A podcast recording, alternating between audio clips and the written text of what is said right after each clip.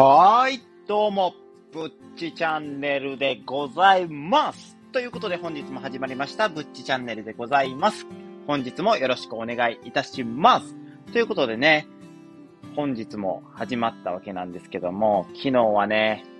何をしてたかっていうと、何をしてたんでしょう。仕事をしてずっと寝てました。申し訳ございません。配信ができず。いつものね、言い訳コーナーが始まってるんですけども、まずはね、もう3月は、あの、全然ね、ちょっとね、フォロワーの方も増えなくて、やっぱりちょっと配信をおろそかにしてしまった代償がだいぶ来ているなっていう感じでございまして、で、まあ、4月のね、中旬からね、また本気でやっていこうかなっていうふうに思ってまして、まあ、それがね、あの、Wi-Fi の話もしたと思うんですけど、Wi-Fi の工事が4月中旬にあって、Wi-Fi がね、うちに、あの、来るということで、そっからね、もうネット環境もバッチリ整うし、そっからね、バチコリとね、やらせていただこうかなというふうに思っとって、で、またね、4月からね、僕のフォロワーの伸びをね、期待してね、待っていてほしいなというふうに思っております。ということで、本日の小話なんですけども、前回のね、その1億円の人のね、習慣っていうことで配信をさせていただいたんですけども、そこでね、コメントがポロンと来て、あ、なんかなと思って見させていただいたら、いつも拝聴しています。素敵な話ありがとうございましたっていうコメントが来て、あー、嬉しいなーと思って、めちゃくちゃ嬉しいでございましたね。本当に嬉しいでございます。いつも拝聴してくれてる。いつもって言葉がつくだけでね、もうなんて言うんですか。あ、こんな僕の配信でも、いつでも聞いてくれて、あの、楽しんでもらってるんやなって思ったら、すごい励みになって、あ、これはもう配信をぜひ頑張らなあかんなっていう気持ちで、もういっぱいでございます。やっぱり、この、フォロワーは増えても聞かれないっていうこともね、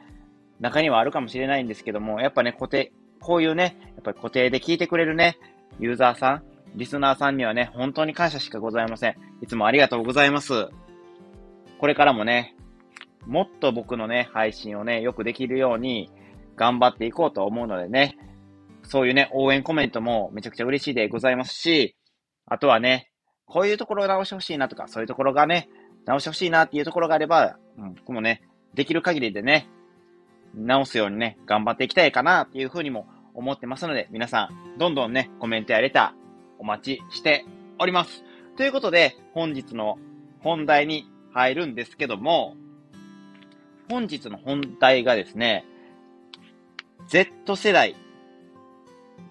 を対象にした、えっ、と、上司にしたい有名人ということで、まず、Z 世代って何なんやっていう風に思うんですけども、えー日本語入力着か着せ替え顔文字キーボードアプリ、しめじを提供するバイドゥは、しめじユーザーの10から24歳の Z 世代を対象としたと。まず、しめじって何やねんっていう話なんですけど、しめじっていうのはあの、iPhone とかにある、か、まあ、他のスマホでもあるんですけど、キーボード、普通に LINE とか返すときに、文字を打つキーボードがあるじゃないですか。文字を打つところみたいな。そこの背景って結構、もうグレーであったりとか、黒であることが多いと思うんですけども、その背景を好きなね、写真とかに変えれるアプリがあるんですよ。それがしめじっていうアプリで、そのしめじさんがね、10から、10から20世代、4歳の Z 世代。だからこの世代をまあ今で言う、なんていうんですか、ゆとり世代とか昔は言ったと思うんですけど、これを Z 世代って言うみたいですね。で、その人がね、たちが言ってる、その、上司にしたい有名人ランキングを発表したっていうことで、これはね、非常に気になるところやなっていうふうに思いまして、ちなみに僕が上司にしたい有名人ランキングって言われると、ちょっと困っちゃうなって。最近のね、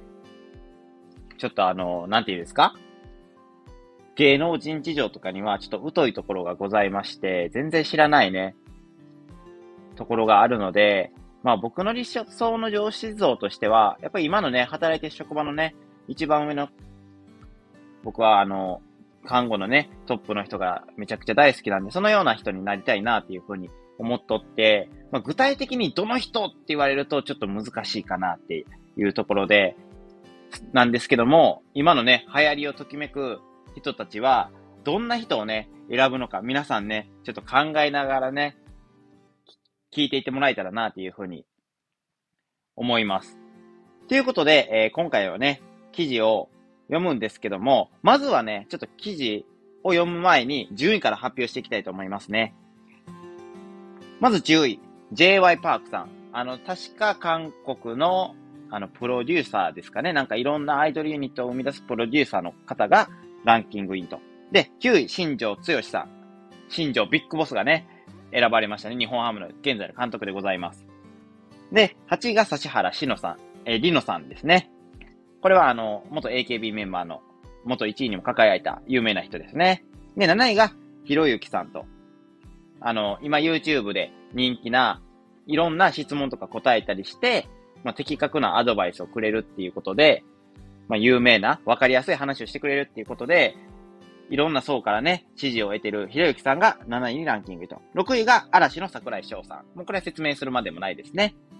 で、5位がマツコデラックス。これは意外でしたね。でも、結構話とかもわかりやすいし、面白いし、やっぱり的確なアドバイスをくれるから、まあ、ここにランキングインしたのかなっていう印象を受けました。で、4位が室強し、えー、さん。この方は俳優で、勇者ヨシヒコとか、今日から俺は、あの、教師役とかをされてた俳優さんやったと思うんですけども、この人はね、結構面白い役柄とかが多くて、結構アドリブでね、面白いこと言うたりして、結構そういうところがあるので、そういうね、面白さっていうところで上司にするといいのではないかなと思った方が多かったのではないかなっていうふうに思います。こっから上位3名になるんですけども、上位3名はね、しっかり理由の方も言っていくので、順位だけ言ってきますね。第3位、三浦あさみアナですね。日テレやったかな？日テレのアナウンサーでございますね。で、第2位、ヒカキンさん。もうこれはもう言うまでもなく、YouTuber 界のもう神様と呼ばれるようなね、感じの方です。で、第1位が、はじめ社長ということで、ヒカキンさんと、まあ、肩を並べるぐらいの人気のトップ YouTuber の方ですね。ということで、これからね、その理由についてね、話していけたらなっていうふうに思っております。まず、第1位が、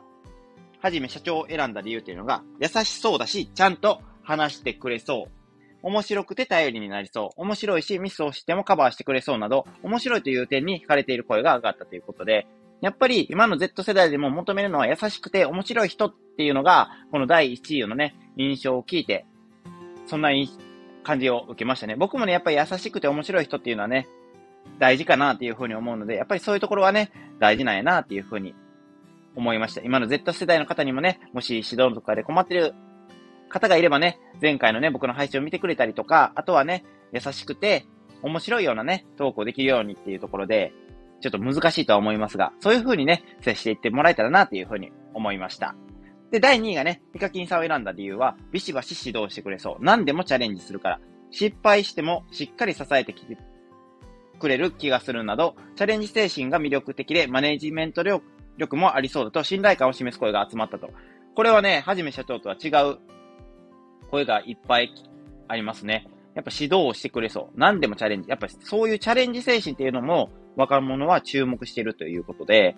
で、あとはやっぱ上司としての魅力、その失敗しても責任を持ってくれそう。フォローしてくれそうっていうところも、やっぱり上司には求められる能力、能力なんだなっていうふうに感じましたね。やっぱ信頼感っていうところで、ヒカキンさんにはそういう信頼っていうところで、やっぱ上司としての上司に選びたい方っていうところで、ポイントが集まったのかなっていうふうに思いました。で、第3位の三浦あさみアナを選んだ理由は、優しいけれどしっかりしていて責任感や統率力がある。いつもは優しく、怒るときはちゃんと叱ってくれそう。この人に頼んでおけばなんとかなりそうなど、数多くの人気情報番組の MC などを見て、とても頼りがいのある上司というイメージを持つ人が多いようだっていうことで、この人もどちらかといったら第1位の優しいと、あとは2位のヒカキンさんのその信頼感があるっていうところをミックスさせたような理由がミックスさせたような感じで、えー、ポイントを集めたのかなっていう風に感じました。だからポイントとして、今回1位、2位、3位は、1位がはじめ社長さんで、2位がヒカキンさん、3位が三浦あさみアナっていうことで、あの、ランキングはね、決まっ、ランキングになったんですけど、皆さんね、どういう予想されてみましたでしょうか？僕はね、意外と、このマツコ・デラックスさんとか、三浦あさみアナっていうところがちょっと意外やなっていう風に思いました。けど、やっぱり Z 世代でも見るところは、やっぱりしっかりして頼りがいのある人っていうところが、やっぱ信頼度っていうところが、やっぱり票を集めやすいところなのかなっていうふうにも思いました。で、意外やったのが、ちゃんと怒るときは叱ってくれそうとか、ビシバシ指導してくれそう。やっぱり指導に対しても、そのしっかりと指導してくれることを今の Z 世代の方、若い方は結構望んでいることが多いのかなっていうふうにも感じました。そして、やっぱり面白くて優しいっていうところも、やっぱりベターな理由なんですけども、そこも人気の理由の一つ、Z 世代に好かれる理由の一つになっているのかなっていうふうに思いました。今回のね、ランキングを通して、やっぱ若い方のね、指導とかにも難しいなって思ってる方も、たくさん言ってると思うんですけども、しっかりとね、こういうランキングでもね、学べるところがあったかなっていうふうにも僕も思うので、こういうランキングの理由をもとに僕も後輩とかのね、若い後輩、また若い世代のね、人との Z 世代っていうんですかね、一つの関わり方を考えていきたいかなっていうふうにも思いますので、これからも頑張っていきたいなっていうふうに思いましたね。ということでね、今回のブッチチャンネルは以上となるんですけども、今回の配信についていいねって思ってくれた方はいいねと、他にね、こういうランキングも知りたいよとか、ああいうランキング知りたいなっていう人もいればね、ぜひね、コメントやレターで